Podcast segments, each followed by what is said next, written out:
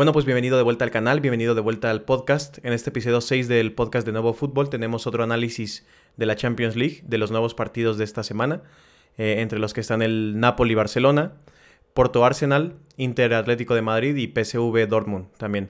Eh, buenos partidos, unos, unos mejores que otros también, algunos creo que van a ser mucho más interesantes que, que los que vimos en la última semana, los del City y los del Real Madrid, por ejemplo.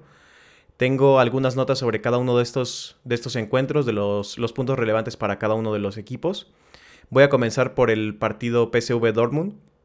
Sobre este partido, bueno, tengo alguna opinión del partido en general. Creo que será de los más entretenidos de la, de la jornada, de la, en general de los octavos de final, me parece. Pero, eh, ¿qué es lo que creo que puede hacer el PSV? Un equipo muy dinámico, muy interesante también, eh, divertido de ver, un poco impredecible también. Eh, bueno, que puede llegar a, comprometer un poco eh, el resultado por sus, bueno, por la búsqueda de, mantener su estilo de juego. Creo que este PSV es de los octavos de final, de los equipos en los octavos de final, eh, es bastante bueno presionando y lo, la mayoría de estas cosas que voy a comentar las respaldan los datos y bueno, las presentaré en su momento. De los equipos de octavos, este PSV es el sexto mejor presionando de todos estos equipos que, que quedan, que son equipos como el Arsenal, el, Barcelona, el, Real Madrid, el Manchester City. Entonces no es, no es poca cosa el ser un equipo tan bueno presionando. Tenemos un equipo muy feliz, por así llamarlo, muy alegre, eh, que como digo puede comprometerse mucho con este estilo de juego hipervertical y de alta velocidad. existe una métrica que se llama pases permitidos, o bueno, yo le llamo pases permitidos por acciones defensivas. PPDA se resume en inglés. Estos son, pues como su nombre lo explica, los pases que permite tu equipo antes de intervenir con una acción defensiva. Un derribo, una, un bloqueo, este, una falta incluso me parece. Entonces, entre menos pases permitas a tus rivales entre estas acciones, eh, pues mejor. Permites menos juego de tu, de tu rival. Y bueno, este equipo permite 11.9 pases rivales por cada acción defensiva. Y como digo, son el sexto mejor en esto en, en los que quedan de la Champions League. Entonces eh, será bastante interesante ver cómo, cómo resuelve, cómo afronta esto el Dortmund. Esta presión tan buena que seguramente será el Dortmund será el presionado y el, y el PSV será el, que presione la mayor parte del tiempo. Aunque esta presión también es explotable porque eh, permiten bastantes acciones y gol, bastantes goles también en fase de grupos eh, en este tipo de, de acciones. Pues entonces la presión pues es un arma de doble filo, lo sabemos todos y puede penalizar un poco a este PSV en este, en este aspecto contra un equipo que es mucho mejor defensivamente. Entonces seguramente pueda esperar, eh, bueno, lo es en la Champions League, varía un poco más en la Bundesliga, pero un equipo tan bueno defensivamente en la fase de grupos que fue este Dortmund, en un, una, un grupo que era complicadísimo, eh, tendrá un poquito más fácil superar esta, esta presión o beneficiarse de esta presión. Creo que buscarán romper al Dortmund, el PSV, será arriesgado en este sentido y bueno, como digo, le puede penalizar, le puede pasar factura bastante caro. Este es un estilo de juego veloz y muy libre, muy fluido también. Y se han creado eh, acciones para la creación de tiros, es decir, bueno, también creo que es un poco sencillo de entender. Eh, acciones que terminan en un tiro. Puede ser una acción defensiva, una recuperación que termine en un tiro propio de un compañero. Eh, puede ser un derribo, puede ser un, perdón, un regate, puede ser otro tiro. Eh, y pueden ser los pases también. Entre más, más pases eh, vivos te, terminan en, acciones para la creación de gol, pues parece ser que tu, estilo de juego, como digo, es más fluido y termina más cerca de la portería. Y bueno, en esta... En esto es bastante bueno el PSV, 133 pases vivos que terminan en acciones para la creación de tiro de, de sus futbolistas. Creo que será muy interesante este, este duelo. Por la parte del Dortmund también hay algunas anotaciones bastante curiosas. Kobel es un portero muy fiable, un portero muy bueno. Es de hecho el menos goleado de la. De la bueno, el que ha permitido menos, menos goles en la, en la Champions League, o que ha salvado más goles, más bien. Ha detenido 5.2 goles esperados en la Bundesliga. Bueno, según la probabilidad de que estos tiros fueran goles, ha detenido 5.2 eh, de estas acciones. El tercero que más en toda la Bundesliga. Y bueno, también eh, es el mejor porcentaje de atajadas en toda la, Champions League, eh, Entonces será algo que, tenga, que tendrá en mente el PSV. Pueden generar, pueden generar algunas acciones. algunas un poco de más de peligro, pero bueno, se enfrentan a, un muy buen arquero en, en, este Dortmund. También es muy bueno defensivamente como conjunto, no solo lo que genera Kobel o lo que evita Kobel. También eh, colectivamente han sido un equipo muy sólido en la fase de grupos y como digo era un grupo muy complicado, un grupo con muchísima pólvora, muchísima eh, herramienta para, para, hacer, para hacer goles y para hundirte en tu, en tu propio campo, en tu propia portería. Es el segundo que menos tiros a puerta permitió en toda la Champions League, en todo lo que llevamos de la Champions League, empatado con el Arsenal, que es una muy buena compañía, como, como comentaré más adelante. Empatar con el Arsenal con esto, que te hayan producido tan, tan poquitos tiros a puerta, también es muy, muy importante. Entonces, si te producen pocos tiros a puerta y encima tienes un portero muy bueno, creo que tendrá muy difícil el PSV hacer un gol, pero bueno, será muy divertido eh, ver a este equipo. Creo que eh, deberá tener eh, muchos, mucho cuidado en los centros, porque Kobel no detiene muchos centros, ni en porcentaje de, centros detenidos, ni en número de centros detenidos. Entonces, eh, teniendo un rematador tan bueno de cabeza como Luke de Jong, el PSV, será muy complejo esta, esta situación, esta dinámica. Será algo que, que ver cómo hará Luke de Jong en este tipo de acciones. Y bueno, eh, creo que es para tener cuidado. Como digo, ningún equipo es demasiado goleador, lo ha sido en esta Champions, el PSV sí lo es en su liga doméstica. Ambos han anotado 7 goles, nada más, pero bueno, el Dortmund es mucho más sólido defensivamente. Creo que podría ser un partido roto incluso, podría ser un partido en el que ninguno de los dos controla especialmente bien el balón, por el estilo de juego del PSV y por algunas eh, falencias que yo noto en la plantilla del Dortmund. Entonces, puede que ninguno controle realmente el tempo, el balón, se haga con el balón la mayor parte del tiempo. Pero creo que sí, como mencionaba al inicio, el Dortmund deberá o apostará por una solidez defensiva antes que por un control del, juego. Creo que será entretenimiento puro este partido porque digo que puede romperse bastante. Y honestamente no veo ninguno de los dos equipos en, pasando de, cuartos de final. O sea, pase quien pase, pase el PSV o el Dortmund. Creo que no pasarán de, de los cuartos de final. Entonces, bueno, muy divertido, pero creo que se quedará hasta ahí. Entonces eh, doy un 45% de posibilidades al PSV y un 55% al Dortmund.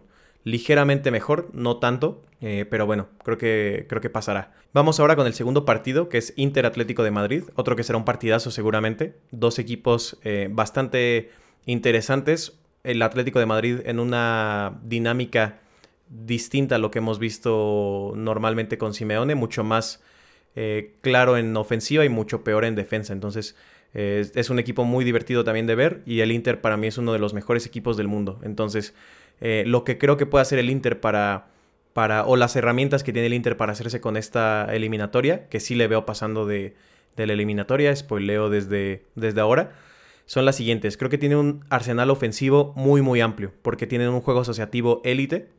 El, el, juego en corto que tienen y la fluidez que tienen sus, los movimientos de sus futbolistas eh, cómo reestructuran su, formación mientras avanza y progresa la bola, que además es muy rápido, es muy difícil de, detener o de, incomodar siquiera para el rival. Este juego asociativo es muy bueno. Un esquema muy fluido también, como digo, un cambio de posiciones constante y, un, un adelantamiento en conjunto muy bueno.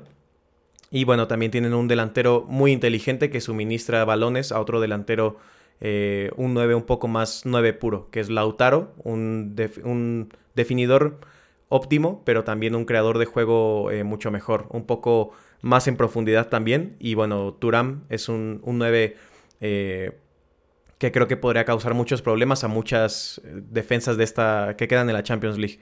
Entonces se alimenta muy bien, se alimentan entre, entre la pareja de, de nueves. También son excelentes jugando en largo tienen a dos de los mejores pasadores en largo en su posición. Eh, dos de los mejores del mundo, pero bueno, seguramente desde el central y desde el pivote, eh, Chalanoglu y Bastoni sean dos de los mejores en su posición eh, de, bastante de largo. Son muy buenos filtrando balones. Esto también podría dañar mucho al Atlético de Madrid, que como digo, su última línea, su línea defensiva no es igual de sólida, igual de anticipativa, de, de participativa también, si se puede decir. Entonces creo que estos balones pueden hacer mucho daño al Atlético de Madrid. Eh, sus delanteros también manipulan muy bien la línea defensiva. Eh, Lautaro y, Marcus Turam son muy inteligentes, como digo, sobre todo el argentino. y bueno, pueden jugar, pueden manipular con esta línea, una línea alta incluso, pues saben exactamente cuándo activarse, tienen un, muy buen timing para eh, poder vencer a la, línea y no caer en, el fuera de juego, aunque bueno, eso casi siempre es el riesgo que tiene un delantero.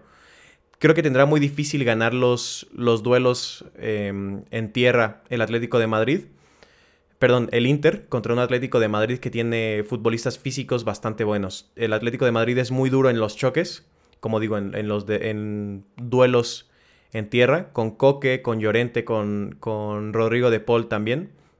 Y bueno, creo que serán, podrían ser superados físicamente bastantes futbolistas del Inter por este centro del campo del, del Atlético de Madrid. Incluso si hubiera estado Morata también habría sido eh, un extra para este tipo de presiones y bueno, de, choques. En el juego aéreo es también algo similar. Creo que esta línea em, intermedia tendrá difícil hacerse con, con, balones, con rebotes, con segundos balones. Entonces esto lo puede aprovechar muy bien el Atlético de Madrid. Y bueno, creo que es algo que deberían implementar. También debe estar muy atento el Inter a un Grisman que aparece donde sea. Es un delantero móvil. Eh, quizá la definición de delantero móvil, Grisman, puede llegar desde atrás en cualquier en cualquier momento o crear una jugada él mismo. Entonces eh, es muy difícil de defender y no se debe perder de vista porque, bueno, eh, ha ocasionado muchos problemas a muchas defensas en este, en este tipo. El Atlético es un equipo mucho más ofensivo de lo normal porque no es tan bueno defensivamente. Por personal también. No tienes especialistas en el área como, como llegó a tener en otros momentos. Creo que por altura debería de tener debería muchos centros del Inter. El Inter es el equipo que más centros envía en la Champions League, con 22 me parece que ha enviado en, la fase de grupos.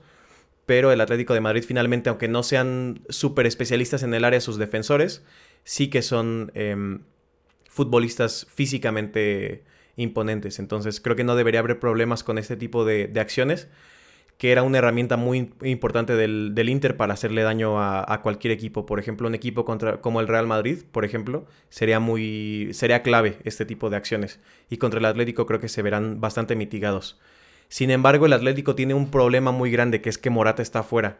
Morata, un futbolista que muchos han tomado de meme, un futbolista eh, que no recibe muchas veces las flores que merece, pero también... Eh, puede llegar a ser un poco con razón porque él mismo ha modificado un poco o ha alterado esta imagen eh, de ser un delantero muy fallón, muy eh, que cae en fuera de juego, este tipo de cosas. Pero bueno, es un futbolista muy importante en este, en este esquema y está fuera. está fuera definitivamente en la temporada, entonces pierdes mucho por aire porque Morata perdón, es un futbolista que supera el 1.90. Pierdes mucho ofensivamente por aire, también en algunas eh, acciones a balón parado defensivamente al no tener a este futbolista. También pierdes a quien reciba pases de Rodrigo de Paul y a quien reciba pases de Grisman. Eh, Grisman pierde una pareja muy importante y Rodrigo de Paul es un excelente pasador. Es un futbolista que también puede filtrar muchos balones y un poco similar a, Chalanoglu, perdón, en el Inter puede hacer llegar un balón largo a un delantero sin, sin ningún problema. Entonces se pierde esta, esta herramienta para el Atlético. Un delantero que me imaginaba que marcaría porque Morata aunque no sea un delantero de 40 goles por temporada, normalmente eh, aparece en este tipo de partidos de Champions. Entonces es un problema muy grande para el Atlético y creo que sí compromete bastante sus oportunidades. Creo que con eh, unas piezas en defensa que mejoraran la, línea actual y si no existiera la, baja de Morata, si Morata estuviera disponible, eh, daría muchas más posibilidades al Atlético y lo vería 50-50 prácticamente pero eh, finalmente esto compromete el encuentro. En un poco matices generales o bueno, descripción general del encuentro, creo que será un duelo de porteros excelentes, porque tienen a Oblak y tienen a Sommer, que son top mundiales, top en su posición. Y también será un duelo de bloques muy sólidos y compactos, que al mismo tiempo buscarán moverse entre sí, entre sí mismos. Son el Inter y el Atlético de Madrid, el Atlético también por su, por su pasado hiperdefensivo, por así llamarlo eh, son un conjunto muy sólido, un conjunto que se mueve eh, colectivamente. Entonces no dejan muchos espacios, no dejan eh, ni siquiera ni amplitud a través de la cancha, ni espacios entre líneas, ninguno de los dos. Pero bueno, como digo, buscarán moverse entre, entre ellos y creo que el Inter es mejor haciendo, haciendo esto. quien encuentra al otro en una posición comprometedora o que lo haga lo, encuentre mal posicionado en este tipo de movimientos que digo de, mover al bloque como tal, eh, hará una contra. Y bueno, creo que a la contra es mejor el Inter que, es, que lo que es el Atlético de Madrid. Entonces, creo que el Inter es mejor equipo en general y es muy superior en la mayor parte de los, de los eh, parámetros. Y bueno, por las bajas y las falencias que tiene este Atlético de Madrid, doy bastante favorito al Inter, 65%, y al Atlético solamente 35% de probabilidades de pasar a, a los cuartos de final. Así es como yo lo veo. Y el Inter, de hecho, está dentro de mis cuatro favoritos para la Champions. Eh, lo comentaré también a otro que está dentro de, esos favoritos. Y bueno, creo que se podría llevar todo el torneo porque es un equipo excelentemente bien trabajado. Y bueno, vamos ahora con el tercer emparejamiento, es el Porto Arsenal. Este Arsenal es uno de los mejores equipos del mundo en mi opinión, uno de los más completos y tengo algunas eh, notas específicas sobre por qué lo creo. Me detendré un poco en cada una de ellas. Creo que son geniales a balón parado, lo demuestran sus, sus cifras pero por personal y por las cualidades que tienen estas personas en su, en su defensa sobre todo. Creo que defienden con mucha intensidad este tipo de, de corners, por ejemplo, de tiros libres también. Con mucha intensidad lo hacen, saben a quién marcar, o sea, tienen muy claro eh, cada una de las, de las marcas o cada una de las acciones que tiene que hacer cada uno de ellos. Eh, es el mejor equipo en la Champions League parando centros también, en número de, de centros detenidos y también en porcentaje, en porcentaje de éxito en este, en este tipo de, tiros. también principalmente es Raya, ahora que es el portero titular del Arsenal, pero bueno, es muy difícil hacer un centro complicado para el Arsenal, un centro que, realmente penalice al equipo. Y si se logra hacer este tipo de, centros, pues el portero tiene muy buenas opciones para detenerlo, como hemos visto con estas estadísticas. También, y lo más importante, es lo fundamental en, esta, en este tipo de defensa, es que tienen cabeceadores absolutamente élite. Estos cabeceadores son Gabriel, el mejor, principalmente de, todo este equipo, William Saliba, Declan Rice y un futbolista que no aprovecha al máximo esta, las cualidades que tiene, que es Havertz. Havertz eh, ronda el 1.95, el, el metro 95 de, de, estatura. Es fuerte también físicamente y creo que tiene bastante buen instinto para, para cabecear. Entonces es algo que deberá aprovechar más, sobre todo en la Champions League, que es muy difícil eh, mientras avanzas es cada vez más difícil generar acciones de, peligro, acciones para, marcar goles y bueno, tienes que definir este tipo de, de pases. Es ser, te pone en un nivel competitivo mucho mayor. Entonces creo que Havertz deberá aprovecharlo cada vez más. Me parece muy buen cabeceador. También la razón por la que yo decía que el Arsenal es de mis favoritos para llevarse la Champions es porque es muy difícil hacerles un gol. Es muy difícil marcarles. Incluso es muy difícil hacerles eh, alguna oportunidad es el tercer equipo en la Champions League con menos tiros a puerta concedidos. como decía, empatado con el Dortmund. Una defensa muy buena que permite muy pocos tiros. Y los pocos tiros que permite también los ha resuelto bastante bien eh, David Raya en Champions League, bueno, en, principalmente en la Premier League. También tengo unos datos que para mí son absolutamente escandalosos sobre los últimos partidos del Arsenal que han sido han pasado un poco por el radar de muchos aficionados, pero no entiendo por qué porque, como digo, son escandalosos. En sus últimos cinco partidos han marcado 21 goles, ya de por sí es sorprendente esta cifra, pero han concedido solo dos en contra en los últimos cinco partidos. Solo dos goles en contra por 21 marcados. Un ratio brutal que no encuentras en prácticamente ningún otro equipo, ni siquiera en equipos que dominan sus ligas como el, el PSG normalmente, pues. Eh, en sus últimos tres partidos, que uno de ellos ha sido contra el Liverpool también, han marcado 14 goles, 14 goles a favor, y solo han recibido uno en contra, pero solamente han recibido dos tiros a puerta en estos tres partidos. Eh, en uno de plano no recibieron ningún tiro a puerta y, otro de los tiros fue contra, contra el Liverpool. Es decir, el Liverpool y el West Ham pudieron hacerle un tiro solamente al, al, al, Arsenal por cada uno y en, este, y en el proceso se llevaron una goleada, o bueno, bastantes, bastantes goles eh, que encajaron. 14 goles y solo dos tiros a puerta permitidos. Creo que, como digo, es sensacional. Demuestra a la perfección la solidez defensiva que tiene este equipo y el gol con el que se han reencontrado. Es un Arsenal mucho más completo, es el más completo que, que hemos visto en la era de Arteta. Y no es poca cosa, es uno de los mejores equipos del mundo. Directamente me atrevería a decir que por las falencias y por las, las bajas que tienen Real Madrid y Manchester City, es el mejor equipo del mundo en este momento, este Arsenal. Eh, como digo, rescata cosas del Arsenal de antes, de un muy buen Arsenal que era eh, una planadora ofensiva en muchos aspectos. Y rescata también una solidez defensiva de los mejores equipos en, los últimos años, de un Liverpool que, que permitía también muy poco. Y bueno, es una dinámica excelente que como digo, complicará muchísimo los papeles para cualquier eh, rival que se enfrenten en Champions. También otra de las cosas por las que los considero favoritos y por las que creo que es un, el mejor equipo del mundo en este momento es por la adaptabilidad y la fluidez en construcción. Es un esquema muy móvil, sumamente móvil, con muchos cambios de posición que ayudan al equipo a construir y ayudan y confunden mucho al rival porque las marcas se pierden un poco. Eh, otros futbolistas son sacados de posición porque si el rival sigue a Declan Rice en una zona y después tiene que seguirlo hacia otra zona, las, las marcas se vuelven un poco confusas o de plano se arrastra al otro, al rival fuera de posición y se puede construir más fácil en, el centro del campo, por ejemplo.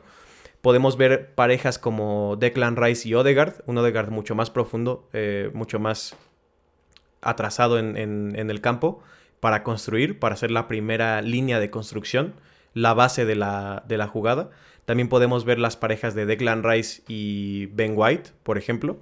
Podemos ver a Havertz arriba como, como si fuera un delantero centro para sacar a los, centrales de posición, como suele hacerlo también Xavi Alonso. O podemos ver a Havertz mucho más abajo también para ganar duelos eh, y para hacer una mayoría con el balón o cerca del balón del Arsenal. Es como digo, un equipo genial, un equipo brutal, que, al que se le agrega un conjunto de atacantes top. Creo que dentro de los atacantes del Arsenal solamente uno es absolutamente élite, solo uno es world class, como le dicen los, eh, los británicos. Y este sería eh, Saka, sería Bukayo Saka. Solamente él es el futbolista absolutamente élite. Pero si a Saka eh, lo juntas o le añades a futbolistas como Havertz, como Martinelli, como Trossard, como Gabriel Jesús o como Enketia, es un conjunto absolutamente top con perfiles muy distintos, con perfiles también eh, que compaginan muy bien juntos. Por ejemplo, Gabriel Jesús y Havertz son futbolistas totalmente distintos físicamente, entonces eh, ayudan en diferentes, en diferentes acciones. Saka también es un, extremo diferente a Martinelli, por ejemplo. Entonces, como digo, se complementan bastante bien. Trossard es un, un delantero muy móvil que puede jugar como 9 prácticamente o como extremo también. Entonces, como digo, un equipazo. Y el Porto es un equipo muy físico, es un equipo que será capaz o, ha sido capaz de romper a un equipo que, al que encuentren mal posicionado, al que encuentren descolocado. Y un ejemplo de esto es el Barcelona, a quien, eh, quien recibió un, asedio ofensivo en, el partido contra el Porto, sobre todo después de la, de la primera parte. Pero difícilmente veremos esto contra el Arsenal, me parece. Creo que el Porto, aunque no sea un mal equipo, eh, y cuya opción, cuya mejor opción será jugar a la contra, que en este tipo de partidos de Champions League no es una mala opción el, ser bueno a la contra. Como digo, aunque su, sus mejores opciones son complejas de detener, estas contras, y aunque es un equipo bien trabajado, simplemente lo veo en un plano totalmente distinto a este Arsenal. Creo que este Arsenal, como digo, es mucho más completo y podrá afrontar la mayor parte de las, de las herramientas que le lance este Porto. Entonces, por, como decía, para mí es el mejor equipo del mundo en este momento este Arsenal. Está en mis tres favoritos de la Champions, que es eh, Real Madrid, Manchester City y bueno, como digo, Arsenal. No veo alguna debilidad en este momento. Como decía al inicio del, segmento sobre el Arsenal, eh, reencontraron un gol que habían perdido por un, por un tramo de esta temporada están llegando a su pico físico también y futbolístico, entonces deberán aprovecharlo muy bien y en este momento, hoy eh, a 19 de febrero que estoy grabando este, este podcast, no le veo una debilidad, una, una sola debilidad al Arsenal. Entonces le doy un 30% al Porto de probabilidades y un 70% al Arsenal. Creo que dominará la llave, bueno, el encuentro, y tiene muy buenas oportunidades de llegar a la final, incluso ganar todo el torneo en mi opinión. Y bueno, vamos ahora con el último de los análisis, que es el Napoli-Barcelona. El Barcelona es un equipo del que he hablado bastante en este podcast, uno de los equipos que más sigo también. Eh, y bueno, es un partido en el que ninguno de los dos equipos llega como favorito, es curioso. Ambos están rodeados por un entorno caótico, el Barcelona y el Napoli. Creo que ninguno de los dos entrenadores comenzaría la temporada que viene y de hecho ni siquiera deberían terminar esta. O sea, el del Napoli leía que estaba muy cerca de perder el, puesto incluso antes del partido Y bueno, Xavi dimitió prácticamente, o sea, no, no ha habido una mejoría y bueno, se sabe que, que su tiempo en el Barcelona se termina cuando se termine esta temporada. Ambos están lejos de su mejor versión, pero bueno, creo que el Napoli tiene más, eh, más argumentos para hacer daño a un equipo tan desestructurado y tan, eh, tan confundido, por llamarlo de alguna forma, como este Barcelona. El Napoli lo que creo que podría hacer es destruir al Barcelona desde los espacios interiores. Esto es algo que yo comentaba como mi principal eh, preocupación en el partido de Real Madrid contra Napoli. Lo comentaba en TikTok, todavía no hacía el podcast, ni subía videos constantemente a TikTok estos espacios intermedios son muy difíciles de defender en el centro del campo específicamente, pero también es algo que Guardiola, a estos espacios me, refiero, Guardiola se refiere como los espacios imposibles, los espacios de la muerte, algo así le, dice, que es eh, la brecha o, el, el, pequeño espacio que queda entre lateral y central. El Barcelona es un equipo muy malo defendiendo, en mi opinión por personal, por algunas características de su personal, como lo que he dicho de la lectura de Araujo. Me detengo más en eso un poco más adelante. Pero bueno, creo que no compagina muy bien con este equipo por esto mismo, porque las carreras que pueden generar los futbolistas del Napoli, los, los pases que pueden encontrar los mediocampistas del Napoli, eh, pueden matar y pueden terminar con este Barcelona muy fácilmente. Araujo defendiendo eh, desde la lectura, desde la, anticipación y la inteligencia futbolística. No es élite, no es top, le, falla, le falta muchísimo, en mi opinión. Es un futbolista, como he dicho muchas veces, un defensor físico brutal, de los mejores defensores físicos del mundo. Pero para detener este tipo de acciones de, en las que un, corredor intenta meterse por un espacio muy difícil de defender, necesitas concentración, lectura, eh, absolutamente todo, anticipación sobre todo, Creo que Christensen podría hacerlo mejor aquí, en esta, en esta, en este tipo de acciones me refiero, de detener este, estos ataques tan complejos, pero sin ayuda será muy complicado. Y no lo ayudarán los, laterales del Barcelona porque Cancelo, por ejemplo, estará enfocado en la, en la fase creativa, en, en la ofensiva. Entonces, estos espacios se incrementan más si no tienes unos laterales defensivos comprometidos y bueno, lo veo muy complicado para el Barcelona en este aspecto, en este tipo de, de acciones de peligro. Lo vuelvo a repetir, la generación de oportunidades desde los espacios interiores y el espacio entre lateral y central. Esto es lo que creo que terminará con el Barcelona. Creo que el Barcelona experimenta también una confusión de marcas y de posiciones.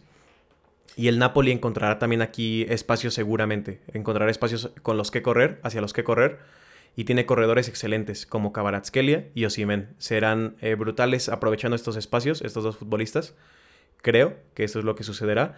Y bueno, ¿a qué me refiero con esta confusión de marcas y de, y de posiciones? Pues que al Barcelona, eh, cuando un futbolista rival en el centro del campo, por ejemplo, sale de su posición, o arrastra la marca muy fácil del Barcelona, o de plano esa marca no es. no, no la vuelven a. no la retoma ningún futbolista del Barcelona. Lo hemos visto en muchas ocasiones, lo vimos contra el Celta de Vigo. Si un futbolista sale en una carrera hacia el área, los centrales difícilmente le cierran, los laterales difícilmente le cierran. Casi nunca hay trabajos en conjunto, nunca hay dos contra uno en, defensa. Siempre hay muchos espacios, como digo, y bueno, regalarle espacios a Kvaratskhelia, un corredor, y a Osimhen, un corredor y un rematador eh, absolutamente élite, será el fin de esta, de esta eliminatoria. Es lo que creo. Las posibilidades del Barcelona creo que corren por las botas de Lamin Yamal. Creo que es la mejor bala que tiene Xavi, pero también es una prueba muy difícil para Lamin Yamal ser tan importante en una eliminatoria cuando, por ejemplo, Pedri no ha disputado ninguna con el Barcelona. O sea, es, un, reto muy grande. Tenemos que ver si Lamin Yamal está eh, mentalmente preparado para este tipo de, acciones, pero bueno, creo que es la mejor bala de Xavi el mejor eh, futbolista que tiene en cuanto al ataque. Lewandowski y otros cabeceadores de élite que tiene el Barcelona también a balón parado deberán buscar remates, aunque el Napoli también es bastante bueno en esto. Los centrales del Napoli son bastante buenos deteniéndolo, incluso con la falta de, de Kim Creo que tendrá muy difícil el Barcelona controlar el partido, porque para controlar el partido tienes que controlar el centro del campo, obviamente. Lo hemos visto incontables veces para controlar el centro del campo o, aspirar a controlar el centro del campo, necesitará al mejor de Jong posible y al mejor Pedri posible también, para liberar la presión del Napoli y para encontrar eh, futbolistas cercanos tenemos que ver lo que llegamos a ver en algún en un partido específicamente, no recuerdo eh, contra quién, el de Young, Gundogan, Pedri, que se encontraban bastante fácil, que estaban cerca de cada uno. Pero si no vemos esto, si Pedri y De Jong no están especialmente eh, finos desde el, desde el control, desde los aspectos técnicos en los que son eh, geniales, tendrán muy difícil esta, esta tarea. Creo que de todos modos será una lucha muy dura por el centro del campo, porque el Napoli tiene en esta zona una mezcla de físico y de, de técnica muy buena, con Anguisa, Lobotka y Zielinski también. Tres futbolistas que, como digo, por físico pueden superar a prácticamente cualquier mediocampista del, del Barcelona, pero también por, por, técnica pueden incrementar la presión o, como digo, también evadir la presión del Barcelona. Entonces, no creo que se haga con el control del Barcelona y deberá mantener el resultado el equipo de Xavi. Creo que es absolutamente crucial mantener el empate o bueno, también un ganar por la mínima sería un resultado excelente porque la vuelta es en Barcelona, entonces resolver la eliminatoria en, casa para el Barcelona sería mucho más, más sencillo. Y bueno, como digo, deberá apostar por mantener este resultado. Xavi lo hizo en la, en la liga que ganó, el mantenimiento o el sostener a un resultado es muy difícil defensivamente hacerlo, pero bueno, creo que es la mejor opción del Barça. En conclusión de esta, de esta eliminatoria, el Napoli buscará el espacio y siempre lo va a encontrar. Esto es una, una cosa que tengo muy clara. No tengo ninguna duda de que sí encontrará este espacio, siempre.